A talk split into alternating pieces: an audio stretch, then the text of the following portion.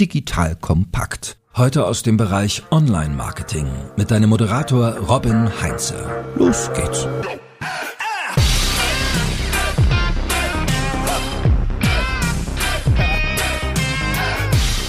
Das beste Marketing fühlt sich nicht an wie Marketing, sagt Tom Fishburne. So, wir reden heute über Display Advertising, über Bannerwerbung. Bannerwerbung sieht aus wie Werbung, fühlt sich an wie Werbung, ist Werbung. Das Spannende ist, es funktioniert trotzdem, sagt die mhm. Katrin. Keiner mag es irgendwie, aber es funktioniert trotzdem. So, jetzt Bevor wir in die Tiefe gehen, Katrin, erzählst du Freunden und Familien, dass du schuld an der Bannerwerbung bist, die die da tagtäglich sehen, die sie stört? Oder verschweigst du das da eher? Nee, ich verschweig's definitiv nicht, aber ich erkläre schon so ein bisschen, was genau ich mache und wie ich es mache, dass ich es halt eben gut mache und nicht die nervigen Pop-ups da irgendwie schalte, sondern eben das gute, getargete Display-Advertising. Okay, also du gehörst zu den Guten, dann kannst, ja. du, kannst du dich ja mit unserer Valerie zusammentun, die im E-Mail-Marketing wahrscheinlich ähnliche Diskussionen Diskussion dann zu Hause in der Familie hat, also Thema Spam und so weiter. Mhm. Also ich vermute, ihr beiden habt so die Disziplinen, die am unbeliebtesten sind, so im, im Netz, was das ja. Thema Marketing angeht. Auf den angeht. ersten Blick auf jeden Fall. Auf den ersten Blick. Ah, genau, ja. weil wir haben ja auch den Marketingblick. Was mhm. bringt denn Kohle? Dann lass uns doch mal gucken, wie gut funktioniert Display Advertising. Weil es ist so eine Werbeform, ich mache seit 2005 jetzt Online-Werbung und die gab es immer schon.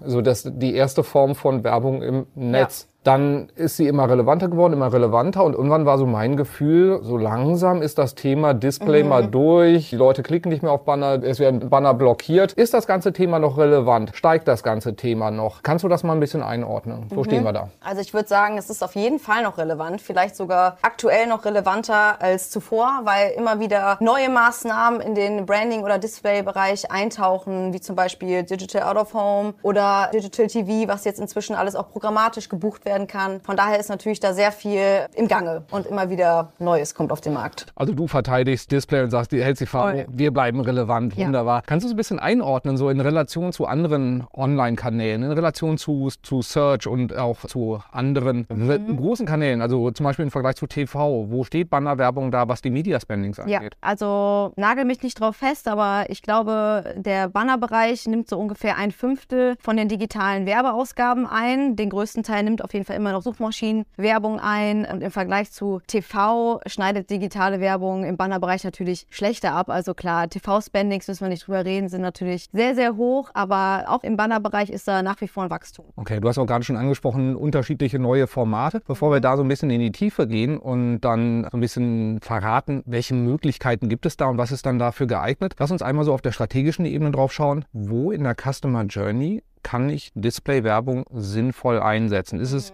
nur etwas, was ich so zum Aktivieren von Leuten nutzen kann oder ist es auch etwas, was ich zum Abverkauf nutzen kann? Also wo, wo stehen wir da? Also wir arbeiten bei Morfire ja mit dem See Think Do Care Modell. Kann man sich also wie einen Trichter vorstellen. Ganz oben steht die C-Phase. Damit erreicht man die größtmögliche Zielgruppe, also alle Nutzer und Nutzerinnen, die potenziell Kunden werden können. Und da setzt halt eben Display Advertising oder generell Branding-Maßnahmen an. Sprich, wir erreichen eben die größtmögliche Zielgruppe mit dieser Maßnahme haben also eben eine sehr, sehr hohe Reichweite. Dann gibt es die Think-Phase. Das sind Nutzer, die schon erkannt haben, dass sie ein Need haben und eben schon in so einer Informationsphase sind, wo sie zum Beispiel aktiv googeln mhm. oder irgendeine andere Suchmaschine bedienen und eben aktiv suchen. Und dann gibt es noch die Do-Phase. Da sind Nutzer eingeordnet, die halt schon kurz vorm Kaufabschluss stehen. Und auch da können wir eben Nutzer mit Remarketing-Maßnahmen zum Beispiel erreichen. Heißt also, Display setzt größtenteils schon im oberen Funnel an, kann man aber auch zum Beispiel in einer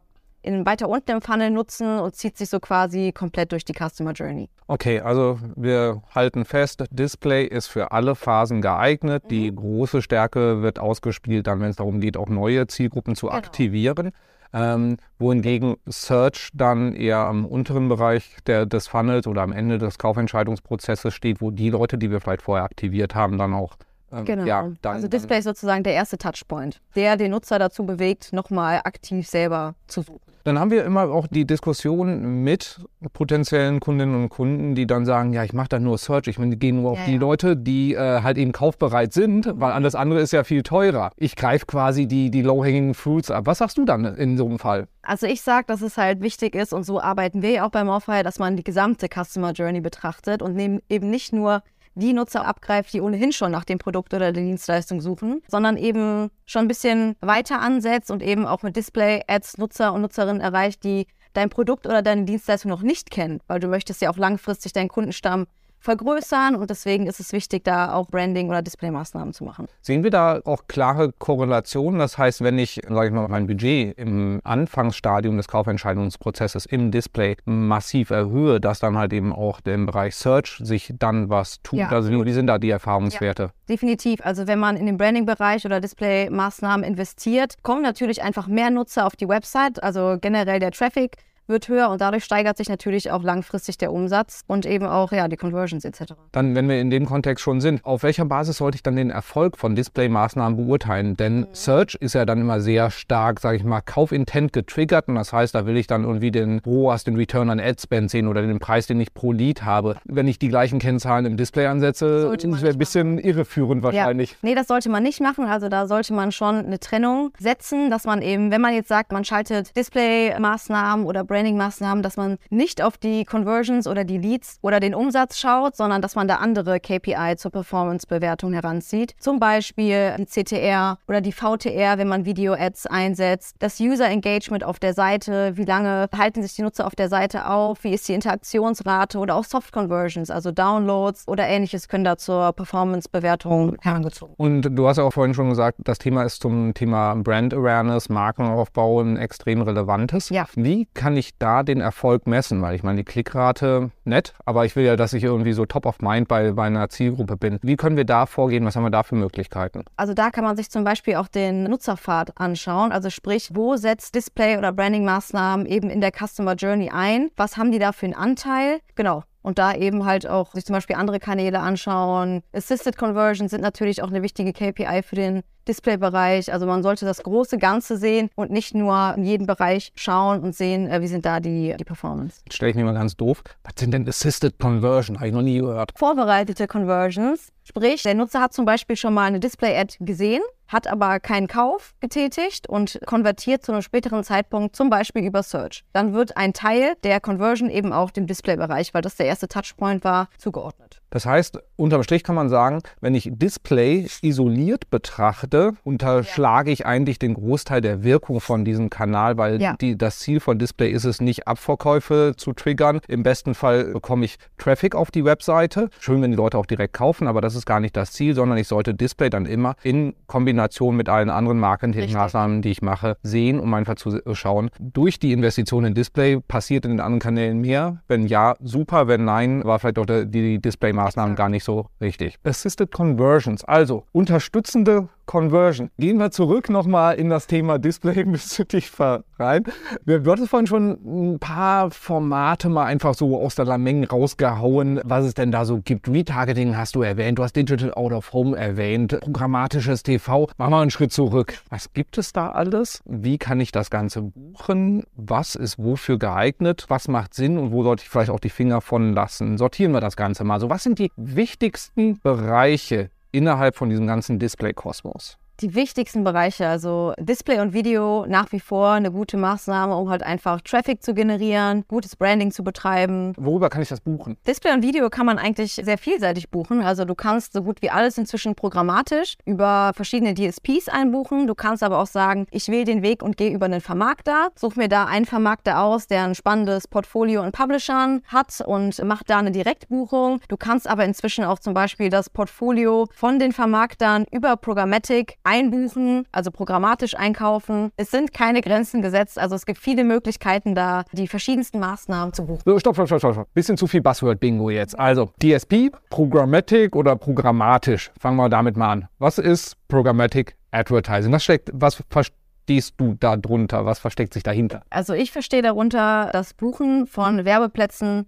in Echtzeit. Eine DSP ist eine Demand-Side-Plattform. Darüber kann man zum Beispiel dann die Werbung einbuchen, beziehungsweise sich von, auch von Vermarktern Deals zukommen lassen, Third-Party-Data als Targeting einbuchen. Und das ist quasi einfach die Schnittstelle zwischen Vermarkter, zwischen SSP, ja, und, und Nutzerausspielung sozusagen. Die hört nicht auf mit den Buzzwords, ne? SSP? Eine Sell-Side-Plattform. So, jetzt muss einmal das Modell kurz erklären, wie funktioniert diese Echtzeitbuchung genau. Also wir haben die, die Demand-Side-Plattform. Ja. Das heißt, da ähm, werden die Werbeplätze quasi ähm, versteigert. Genau. So. Und das heißt, die Webseitenbetreiber, ein Bild.de, geht hin und sagt, ich habe hier ein bisschen Inventar, hier packt das auf die. über eine SSP an. Ja. Und dann ist auch noch der Server zwischengeschaltet und der Nutzer. Mhm. Und wenn jetzt zum Beispiel ein Nutzer äh, eine Website besucht, dann gibt es Werbeplätze, die auf dieser Website angeboten werden. Und die müssen ja befüllt werden mit entsprechender Werbung. Und dann, wenn ein Nutzer eine Website besucht, wird ein Signal gesendet an den Server. Der Server wiederum kommuniziert mit der SSP, worüber die Vermarkter oder auch Publisher ihr Inventar zur Verfügung stellen. Und das Ganze wird dann über die DSP, wo dann Werbetreibende, wie wir zum Beispiel auch, äh, Agenturen ihre Kampagnen mit einem entsprechenden Targeting hinterlegen können. Und dann in Echtzeit innerhalb von Millisekunden wird dann geschaut, welche Kampagne gewinnt jetzt die Auktion, welche Werbung wird ausgeliefert und dann geht das Ganze quasi wieder zurück. Ich habe die Auktion gewonnen und meine, mein Banner wird jetzt über diesen Werbeplatz, der frei ist, ausgeliefert. Alles verstanden? Komplex, Bestimmt. So, das ist ein bisschen Sendung mit der Maus für äh, Marketer.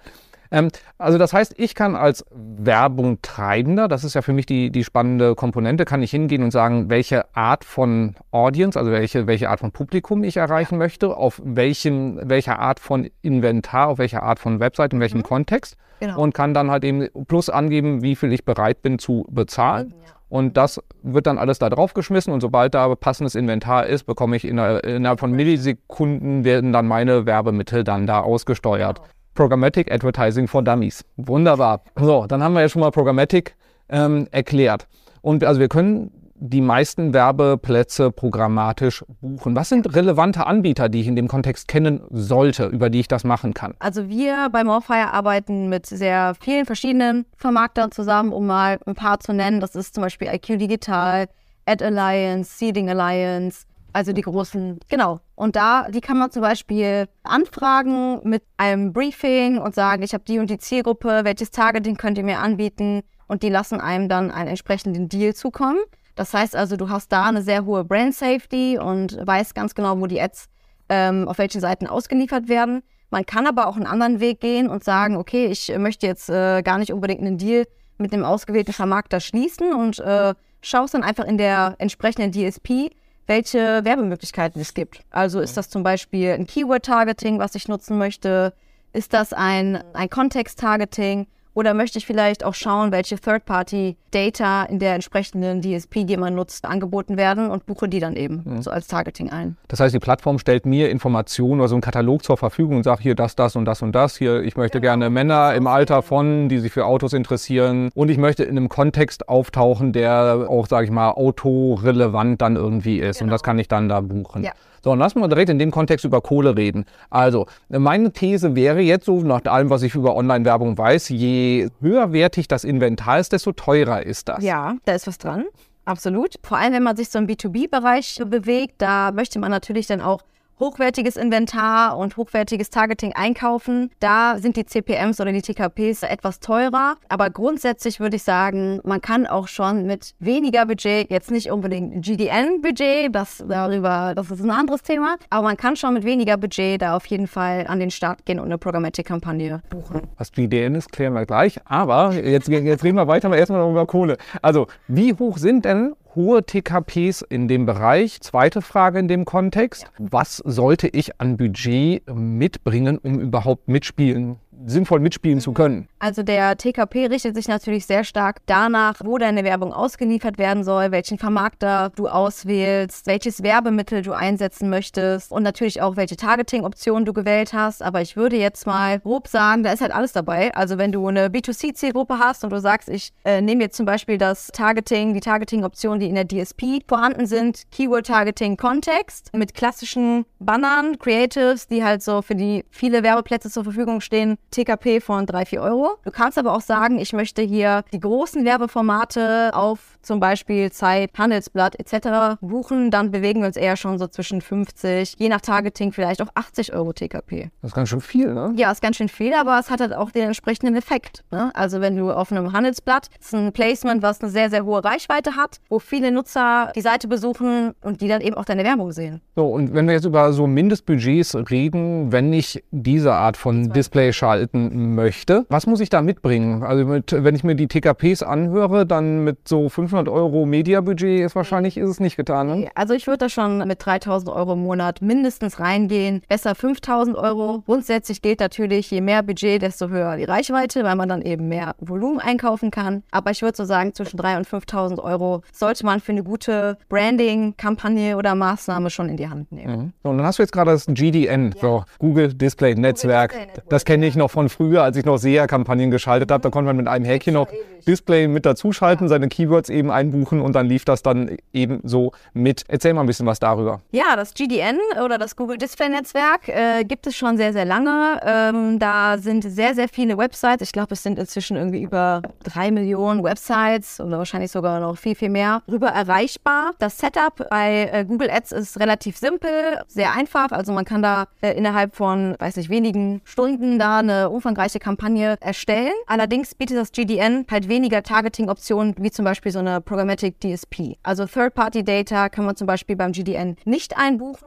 Und was ich persönlich auch etwas kritisch äh, sehe, ist die Brand Safety im GDN. Also leider ist seit Monaten und vielleicht sogar Jahren auch zu beobachten, dass da immer mehr Placements, also Websites, Teil des GDN sind, die halt absolut nicht der Brand Safety unserer Kunden entsprechen. Also da muss man halt einfach sehr viel aussieben und das ist am Ende natürlich auch mit sehr viel Arbeit und Aufwand verbunden und irgendwie dann auch nicht Sinn der Sache. Kenne ich selber auch noch von Kampagnen von früher und sehe es auch immer wieder jetzt so bei uns, auch wenn man so in die Qualitätsmeetings reinschaut, dass da zum Teil Placements, also Webseiten mit in den Listen auftauchen, wo man ausgeliefert ist, wo man sich denkt, so gibt es solche Seiten echt ja, im Netz? Also wirklich Schrott und ja. Google scheint auch nicht irgendwie so richtig dahinterher zu sein, das mal rauszufiltern. Nee, überhaupt nicht. Okay, also, also tut sich ähm, nichts. Nee, leider nicht. Also man muss da wirklich kontinuierlich in die Kampagnen reinschauen, sich angucken, wo wurden die Ads ausgeliefert und da auch sehr strikt aussortieren. Also wir haben natürlich auch eine Brand Safety Liste, äh, die wir auch kontinuierlich pflegen, wo wir dann äh, eben solche Websites draufpacken und die wir im Vorfeld schon in die Kampagnen einbuchen, sodass da überhaupt keine Ausspielung stattfindet. Aber das GDN, wie ich eben schon gesagt habe, ist so groß, da kommen halt immer auch wieder neue Websites mit in den Pool und deswegen muss man da eben aussieben. Also GDN kann man machen, kann super spannend sein, kann aber ist auch ein ziemlicher Alternative, ja. Kann, kann aber auch ein totaler Fuck-up ja. sein.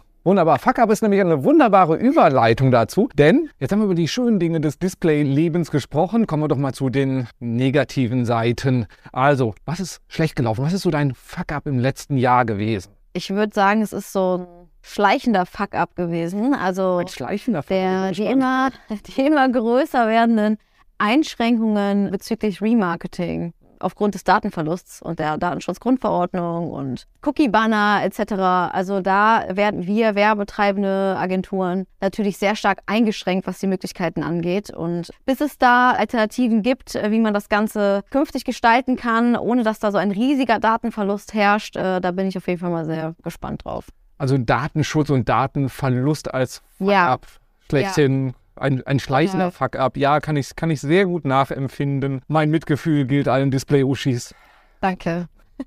so, jetzt kommen wir von den zurück von den Fuck-ups wieder zu den schönen Dingen des Display-Lebens. So, wir haben jetzt schon das GDN mit dem ein oder anderen Fuck-up ja. besprochen, aber auch die hochwertigeren Targetings. So, dann lass uns jetzt mal gucken, was gibt es denn sonst noch für Optionen? Du hast vorhin schon gesagt, es gibt so einen riesen Baukasten oder Werkzeugkoffer an Display-Möglichkeiten. äh, was haben wir denn noch? Mhm. Was sollte ich denn unbedingt auf meine Agenda packen? Also wir hatten ja über Display und Video in erster Linie gesprochen. Dann habe ich noch so ein paar andere Buzzwords gedroppt. also es gibt inzwischen auch, ähm, wie ich eingangs erwähnt habe, ähm, äh, Digital TV oder Digital Out-of-Home-Maßnahmen, die man inzwischen auch programmatisch einbuchen kann. Also zum Beispiel diese, diese Werbung, die ich an der U-Bahn-Station sehe. Zum Beispiel, genau. Das ist eine klassische Digital Out-of-Home oder eine Out-of-Home-Werbung. Genau. Und die kann man eben auch über eine DSP einbuchen. Mhm. Audio-Ads kann man programmatisch einbuchen oder eben auch über einen Vermarkter oder wie auch immer. Da gibt es auch wieder viele Möglichkeiten. Native Advertising. Also alles ist programmatisch buchbar. Wunderbar. Was ist der Unterschied zwischen Native Advertising und dem Display Advertising, wie du es uns äh, vorher mhm. geschildert hast, also den klassischen Banner? Das ist eine andere Integration der Werbung. Also wie das Wort schon sagt, Native, die Ads werden nativ in den Kontext der, des jeweiligen Umfelds eingebunden. Heißt also, die sind nicht so aufdringlich wie so ein Display-Banner, was vielleicht irgendwie ganz groß ähm, an der Seite erscheint, sondern die sind eben in den jeweiligen Artikel oder in dem Content vom Publisher eingebunden. Das sind diese, diese Box dann unten drunter, irgendwie so sechs weiterführende Artikel, wovon Zum vier Beispiel, eigentlich auf genau, einer die werden Landingpage führen. oftmals als so ein Widget gestaltet, dass sie eben wie Artikelempfehlungen aussehen, aber im Grunde ist es halt einfach eine Text-Bild-Anzeige, die entweder dann auf einen Artikel in dem Publisher-Medium verlinkt, das wäre ein Advertorial, also Native Advertising im klassischen Sinne, oder eben auch auf eine externe Seite verlinkt, äh, die Seite des Kunden dann zum Beispiel.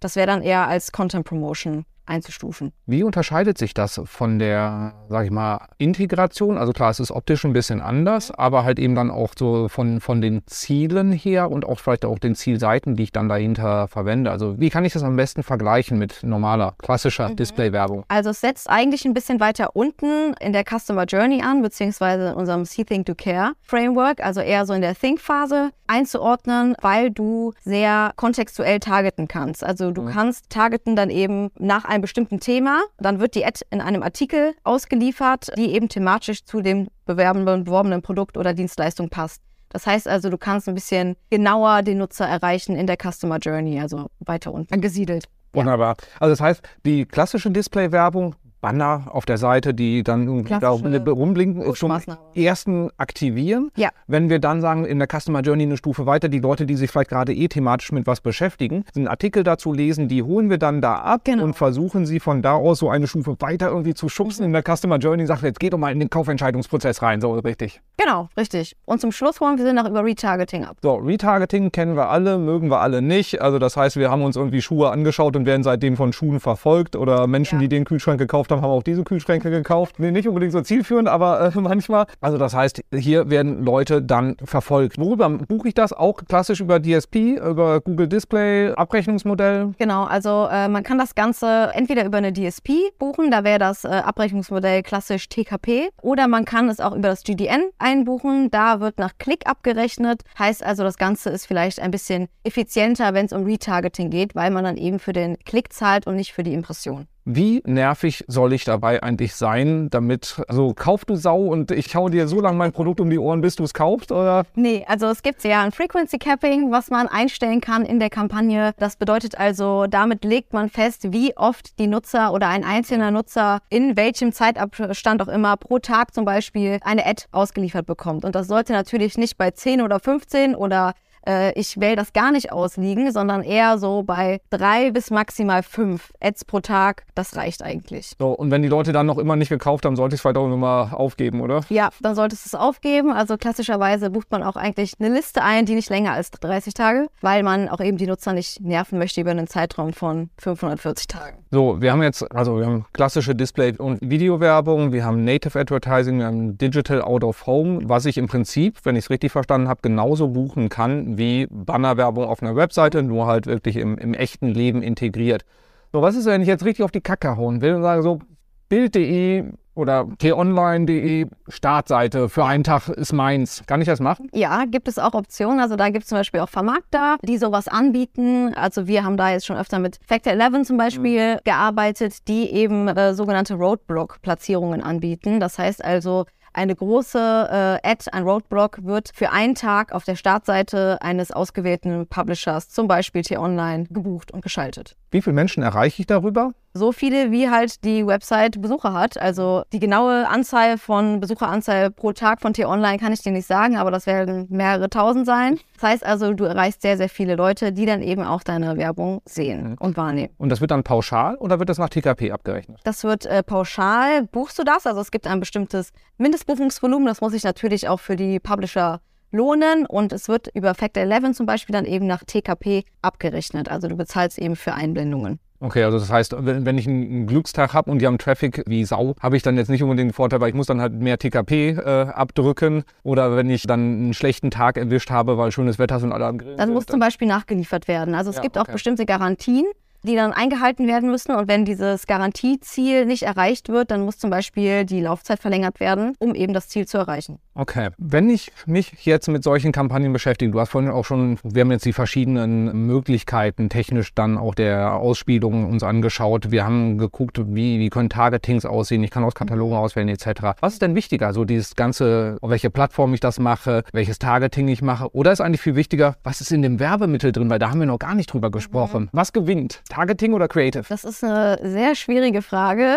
Also ich würde sagen, beides ist wichtig, absolut wichtig. Aber wenn du mich jetzt darauf festnageln wollen würdest, würde ich sagen, das Creative ist vielleicht sogar noch ein bisschen wichtiger. Weil klar, wenn das Targeting nicht so 100% passt, dann hat man im schlimmsten Fall Streuverlust. Mhm. Also man erreicht Nutzer, die für dich nicht relevant sind. Mhm. Aber wenn du ein super schlecht gestaltetes Creative hast, das geht natürlich direkt auf das werbende Unternehmen zurück. Das heißt also, im schlimmsten Fall hast du halt einen negativen Branding-Effekt und das möchte natürlich niemand. Mhm. Deswegen würde ich mich im Zweifel für das Creative entscheiden. Also das heißt, Streuverluste äh, in Kauf nehmen mit einem großartigen Creative. Ja, das heißt, das bleibt hängen. Und die, ein guter Brand. Und die Leute, die ich erreichen will, also die nicht der Streuverlust sind, die reagieren im besten Fall. Andersrum, ich erreiche perfekt meine Zielgruppe, aber ich langweile sie, recke sie sogar ab, ja. ist eher zerstörerisch. Also Creative wichtiger als Targeting. Ja, aber im Idealfall sollte natürlich beides stimmen. Ne? Na, oh. ja. Und natürlich machen wir nichts anderes. Nein. Wunderbar. So, dann jetzt nochmal so als, als letzten Feinschliff. Was sind so die Best Practices? Also worauf sollte ich achten, damit die Kampagne wirklich erfolgreich wird, außer das Super Creative natürlich? Also man sollte sich natürlich im Vorfeld überlegen, was ist überhaupt mein Ziel, was möchte ich erreichen?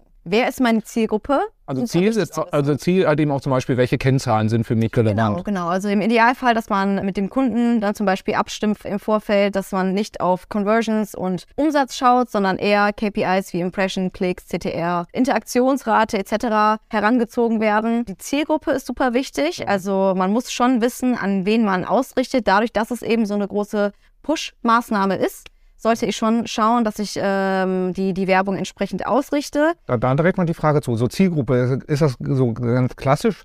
Wir sagen, ich möchte gerne Männer 30 bis 45, Interesse an Autos, Haushaltsnettoeinkommen. Klingt jetzt nicht überzeugend. Kann man? Hast du eine bessere Wenn Idee? Wenn es Zielgruppe ist, dann kann man das so machen. Aber man kann zum Beispiel auch Publisher-Daten einkaufen, die dann etwas spezifischer sind. B2B Zielgruppen kann man einkaufen. Also wenn man eine Zielgruppe hat, die so ist, so generisch wie du eben beschrieben hast, Männer 30 bis 40 interessiert an Autos, dann kann man das auf jeden Fall auch so einbuchen. Man mhm. kann aber auch spezifischer gehen. Also dann deutlich tiefer gehen, da hat Interesse an, hat äh, vielleicht folgende Produkte sich in der Vergangenheit angeschaut. zum Beispiel auch Interessen oder bestimmte Themen ausschließen, wenn man sagt, dass damit möchte ich irgendwie gar nicht in Verbindung gebracht werden. Das ist auch möglich.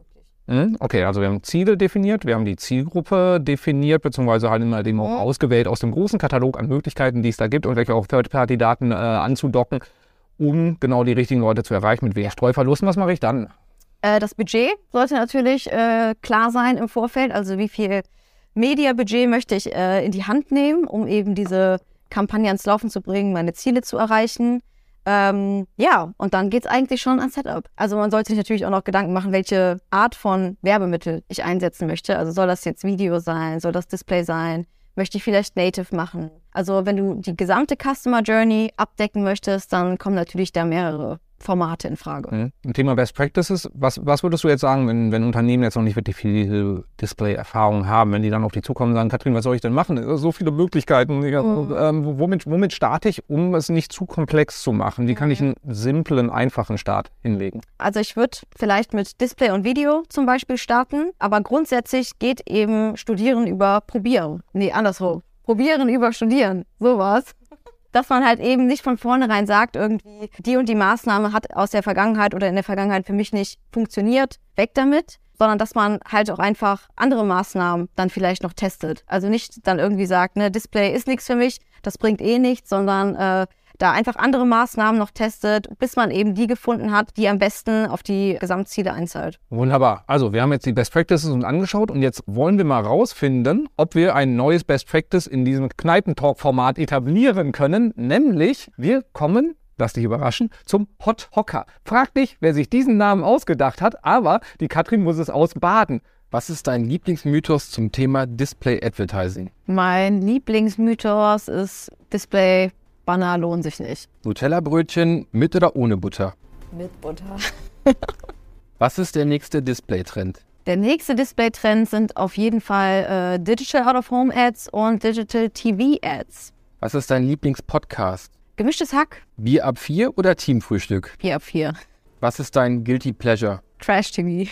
Beim Zähneputzen erst die Zahnpasta oder erst das Wasser? Erst das Wasser, dann die Zahnpasta und dann wieder das Wasser. Das war eine ganze Menge Input jetzt die letzten zig Minuten. Katrin hat extrem viel rausgehauen. Und damit du dir nicht alles merken musst, gucken wir mal, ob wir das Ganze nochmal kompakt zusammengefasst kriegen. Also was habe ich mitgenommen? Und du darfst dann nachher ergänzen, korrigieren, was ich denn da jetzt gerade so falsch wiedergegeben habe. Also fangen wir mal an. Display ist und bleibt ein relevanter Kanal, obwohl es diesen Kanal seit Ewigkeiten gibt. Also ich bespiele ihn seit 15, nee, 18 Jahren jetzt, hat er trotzdem an Relevanz gewonnen und durch diese ganzen Targeting-Möglichkeiten, durch diese technischen Möglichkeiten sogar eher noch an Relevanz gewonnen aus deiner Sicht. Also Abgesang auf Display-Werbung, auch wenn alle die nervig und doof und stören finden und kein Mensch darauf klickt. Viel Nur ein kleiner Teil von dem, was möglich ist. Genau. Und dementsprechend, Display-Werbung bleibt relevant. Es ist ein extrem wichtiger, wertvoller Kanal im Upper Funnel oder am Anfang des Kaufentscheidungsprozesses, wenn es darum geht, neue Zielgruppen zu aktivieren, wohingegen dann zum Beispiel als Vergleich Search die abfängt, die schon aktiviert wurden und die gerade dann halt eben aktiv auf der Suche sind. Das heißt, Display, um deine Möglichkeiten weiter auszuschöpfen, Leute zu erreichen, die dich bisher noch gar nicht kennen. So, also dafür Dafür packen wir es, Dankeschön, dafür packen wir es auf die Agenda. So, wir haben innerhalb von Display haben wir zahllose Möglichkeiten. So die wichtigsten sind klassisch Banner und Video-Ads, die dann über TKP, über einen DSP gebucht werden. Wenn du dazu mal wissen willst, was war nochmal ein DSP? Katrin erklärt sie ein bisschen zurückscrollen oder ansonsten googeln. Ähm, so, da können wir das so einkaufen, haben eine hohe Brand Safety. Dafür wird es auf TKP eingebucht und ist ein bisschen teuer im Vergleich zum Google Display Netzwerk, das GDN, wo wir auf CPC, also Preis pro Klick, einkaufen können, aber auch immer die Gefahr haben, ziemlich viel Schrott-Traffic mit reinzukriegen, der den Google gerne einfach monetarisiert, ob wir das wollen oder nicht. Das heißt, da so ein bisschen vorsichtiger sein, ist ein guter Kanal, aber mit Vorsicht zu genießen. So, und das sind so die großen Dinge, was man daneben noch alles äh, mal auf dem Schirm haben sollte, ist, dass man Programm programmatisch, also Realtime, auch TV buchen kann, dass man programmatisch Digital Out of Home buchen kann. Also Plakat, was früher Plakatwerbung da dran plakatiert worden ist, haben wir jetzt schön digital visualisiert in der U-Bahn-Station, kennen wir alle. Auch da kann man mit wenig Aufwand mittlerweile ja. werben. So, dazu können wir auch noch nicht nur Digital Out of Home machen, sondern wir können auch zum Beispiel Native Advertising machen. Das heißt, wir sind eher in dem mittleren Teil des Kaufentscheidungsprozesses, wo Leute sich mit dem im Kontext spezifischen Inhalten beschäftigen und wir können dann mit so einer kleinen Box dann da auftauchen und die Leute in eine Stufe weiter im Kaufentscheidungsprozess schubsen. Super spannend, sagt die Katrin. Ich finde es auch gut. So, was habe ich noch vergessen an Targeting? Ah, ja, wir wollen ja auch verkaufen. Darum geht es ja. ja. auch. Deswegen müssen wir Retargeting oder bei Google heißt es Remarketing äh, mit integrieren. Können wir auf TKP oder CPC-Basis nutzen, um Leute, die bei uns auf der Seite waren, nochmal, ich habe gesagt, zu verfolgen. Nochmal wieder anzusprechen. Daran erinnern, was sie denn tun wollten. Sagen wir doch mal so, ja. Und das ist natürlich ein ganz, ganz wichtiger Punkt, um halt wirklich die Leute, die kaufaffin sind, in einem relativ kurzen Zeitfenster nach ihrer Interaktion und bitte nicht zu nervig, ja nochmal daran erinnern, dass sie doch bitte jetzt dieses Produkt endlich in den Warenkorb legen sollen und abschließen sollen. Das sind die Möglichkeiten. Und wir sollten halt eben auch entsprechend des Kanals, den wir innerhalb von Display nutzen, die Kennzahlen und KPIs richtig definieren. Das heißt, wir können Display nicht mit den gleichen Kennzahlen bewerten wie eine Search-Kampagne. Retargeting vielleicht schon, aber eine Brand-Awareness-Kampagne sollte halt eben dann eher auch an der Markenbekanntheit, die ich aufbaue, vielleicht an der Klickrate, an der Reichweite gemessen werden und nicht daran, wie viel ich verkaufe, weil das macht einfach keinen Sinn. Das ist nicht das Ziel der Kampagne. Also da einfach schauen, wo im Rahmen der Customer Journey ist die Kampagne angesiedelt und mit welchen Kennzahlen kannst du das Ganze dann machen. Wenn es um Thema Kohle geht, sollte es halt schon so 3000 Euro im Monat mal in der Schublade haben, um eine vernünftige Display-Kampagne zu machen. Ausgenommen Retargeting, da kann man glaube ich auch mit einem kleineren Budget das einfach mitlaufen lassen. Das ist so eine Always-On-Kampagne sollte man eigentlich in fast jedem Fall funktioniert die. Jetzt überlege ich gerade, habe ich irgendwas Wichtiges noch vergessen, Katrin? Creative ist noch wichtig. Sehr gut. Creative schlägt äh, Targeting, haben wir ja, gesagt. Genau, im Zweifel schon. Ja, und ansonsten, jeder sollte sich natürlich dessen bewusst sein, welche Zielgruppe man online erreichen möchte. Ja, und ansonsten hast du eigentlich alles so perfekt zusammengefasst. Besser hätte ich es nicht machen können. Ach, wunderbar, das freut mich doch. So, das war eine ganze Menge Input. Du hast jetzt, glaube ich, so einen schönen Überblick bekommen, was alles an Möglichkeiten da ist. Wenn du bisher nur einen kleinen Ausschnitt davon nutzt oder vielleicht gar nichts, dann sprich uns auch gerne an, wenn du da noch mal ein bisschen ins Detail gehen willst. Die Katrin und die anderen Display-Uschis stehen dir da gerne zur Seite und helfen und beraten, was in deinem Fall dann auch spezifisch Sinn machen kann. Und ansonsten bleibt mir nichts anderes zu sagen als Katrin, vielen, vielen Dank für all den Input. Dir vielen Dank und ansonsten sage ich bis zum nächsten Mal. Tschüss. Danke fürs Zuhören beim Digital Kompakt Podcast. Du merkst, hier ziehst du massig Wissen für dich und dein Unternehmen heraus. Wenn du mit uns noch erfolgreicher werden möchtest, abonniere uns auf den gängigen Podcast-Plattformen. Und hey, je größer wir werden, desto mehr Menschen können wir helfen. Also erzähl doch auch deinen Kolleginnen und Kollegen von uns. Bis zum nächsten Mal.